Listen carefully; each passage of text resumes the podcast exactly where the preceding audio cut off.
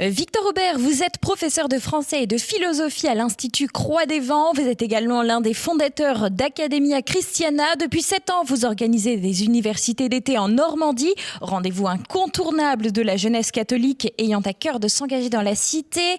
Lycéens, étudiants, jeunes familles ou plus anciens, vous fédérez autour d'Academia Christiana des centaines de personnes qui se retrouvent régulièrement pour des conférences et des moments de convivialité. Vous venez aujourd'hui nous parler des clés qui permettent permettent de fonder une communauté. Je vous laisse la parole.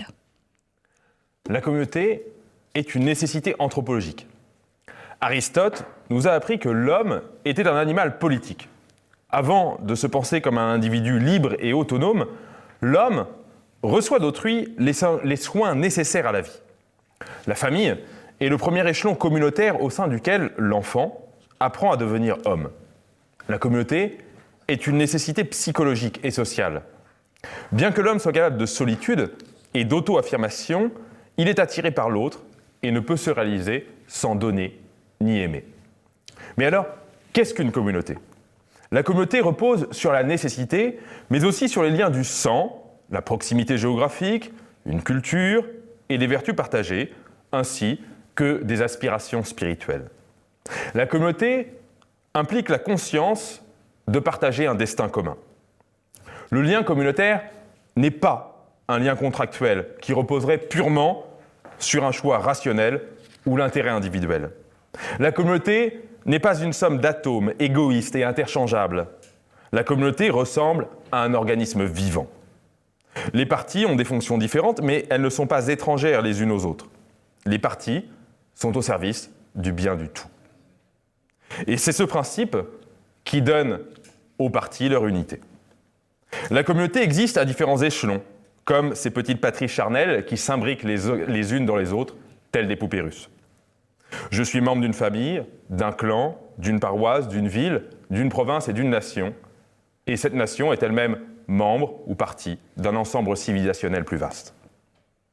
Alors, comment l'individualisme a-t-il été enfanté?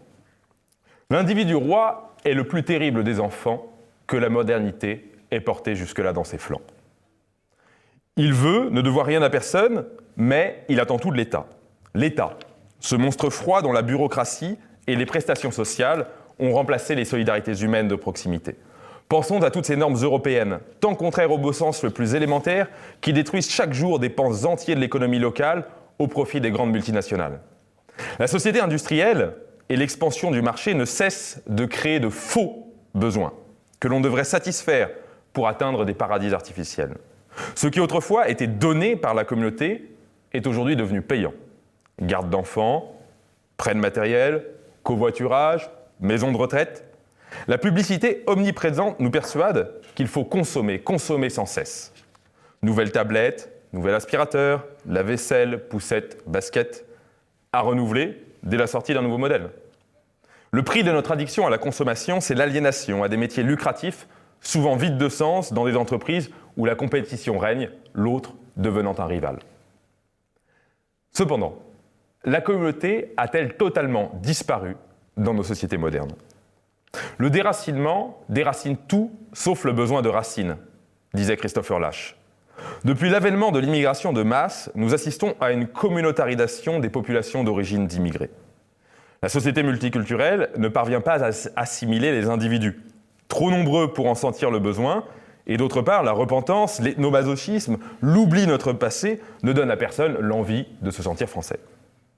Peuplant les banlieues de nos métropoles, et maintenant de nombreux quartiers dans nos villes moyennes, les populations immigrées se groupent et font communauté. Nous ne les avons pas parqués, ils ont fait bloc, reproduisant ici les cadres traditionnels de la vie au bled. quand ces lieux ne sont pas colonisés par des commerces exotiques, ils deviennent des zones de non-droit à cause des trafics de drogue et des violences infligées par haine anti-blanche. Les indigènes, nous, fuient vers les campagnes ou le, ou le périurbain préservé. Faut-il lutter contre le séparatisme? La République est une et indivisible. Elle ne reconnaît aucune communauté. Le président Macron nous l'a bien rappelé lors de son discours contre les séparatismes. Le projet républicain consiste d'ailleurs à imposer ses valeurs à l'ensemble des citoyens. Fin de l'école à la maison, restriction de liberté pour les écoles libres, diabolisation de toute forme de dissidence.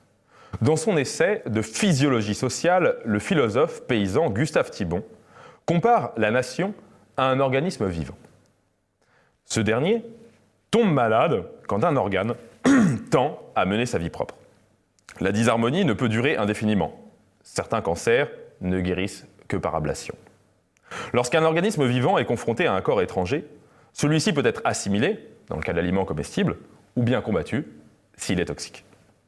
Dans un organisme malade, l'unité dégénère en centralisation et la pluralité en anarchie. Cette pseudo-unité, qu'est la centralisation, se fait généralement autour de l'élément le plus corrompu. Un corps malade est asservi aux exigences du moins sain de ses organes. Une nation malade est gouvernée par la lie de ses habitants. Le mal appelle souvent un remède artificiel, la lutte contre les séparatismes, les valeurs républicaines. Et ce remède artificiel, à son tour, après un coup de fouet factice, aggrave le mal. La dissolution anarchique cherche donc dans un étatisme glacé un refuge contre elle-même. Alors, que faire? Rester seul, c'est disparaître. La vie urbaine, dans nos mégalopoles, ressemble de plus en plus à une mauvaise soupe, dans laquelle le mélange des ingrédients aurait abouti à une absence totale de saveur. Les identités sont dissoutes au profit d'une culture de masse abétissante et vulgaire. Cyril Hanouna, Netflix, Disney, McDonald's, HM, etc. Le rêve du multiculturalisme, c'est l'extinction dans le métissage et l'aliénation à la société du spectacle et de la consommation. Notre seule chance de survie est donc la communauté. La communauté, à elle seule, redonne un sens à nos vies. Sa chaleur nous console de la froideur de l'anonymat. Être membre d'une communauté, c'est aussi être utile à ceux qui partagent une même conception de l'existence et du devoir. Consacrer nos énergies à bâtir une communauté, c'est s'assurer qu'elles ne seront pas gâchées dans des combats perdus d'avance. Fonder une communauté, c'est retrouver notre autonomie et devenir acteur de nos vies. C'est se passer au maximum des infrastructures et des mécanismes imposés par le système.